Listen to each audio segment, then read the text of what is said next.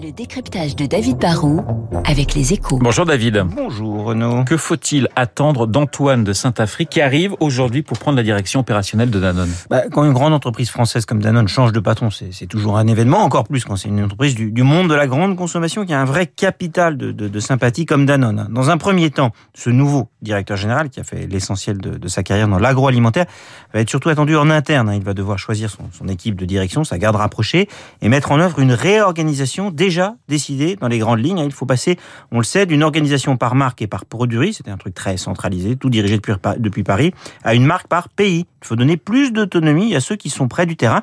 Et ça a un sens car Danone est un groupe très mondial. Hein. C'est un groupe fort en Amérique, en Chine et en Europe. Qu'est-ce que cela va changer au niveau de la, de la stratégie produit de Danone? Bah Déjà, il y a une première grande interrogation sur l'avenir du pôle haut de Danone. Certains investisseurs voudraient que Danone, qui est avec Nestlé le, géant dans ce domaine, avec des marques comme Evian ou Badois, vende cette activité.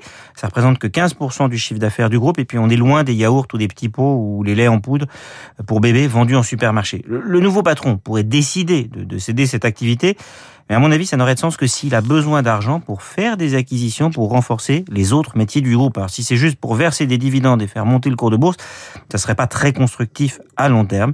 Mais c'est vrai que la priorité numéro un, ça va être de relancer la branche yaourt, car le yaourt, c'est le cœur du réacteur de Danone. C'est la moitié du chiffre d'affaires. Et c'est possible, David? Oui, Emmanuel Faber a déjà fait prendre au groupe le virage des yaourts sans lait. Vous savez, les fameux yaourts végétaux.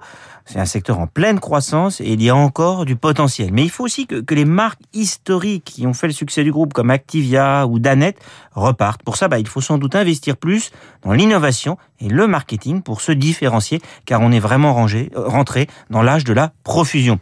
Puis il faudra aussi que ce groupe, désormais moins centralisé, trouve un nouvel équilibre. Il faut garder l'efficacité d'une multinationale qui a de, de, grandes marques mondiales et des effets d'échelle, mais en même temps laisser se développer des marques et des, des initiatives locales. La mondialisation dans l'alimentation commence à montrer ses limites. Ce qui tire la croissance maintenant, ce sont les marques locales, les nouveautés, les petits trucs. Enfin, c'est un peu comme dans la bière avec les microbrasseurs.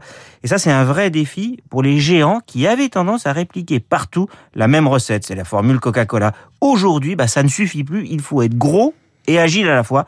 Et c'est ça, en fait, le vrai défi du nouveau patron de Danone qui débarque aujourd'hui. Le décryptage de David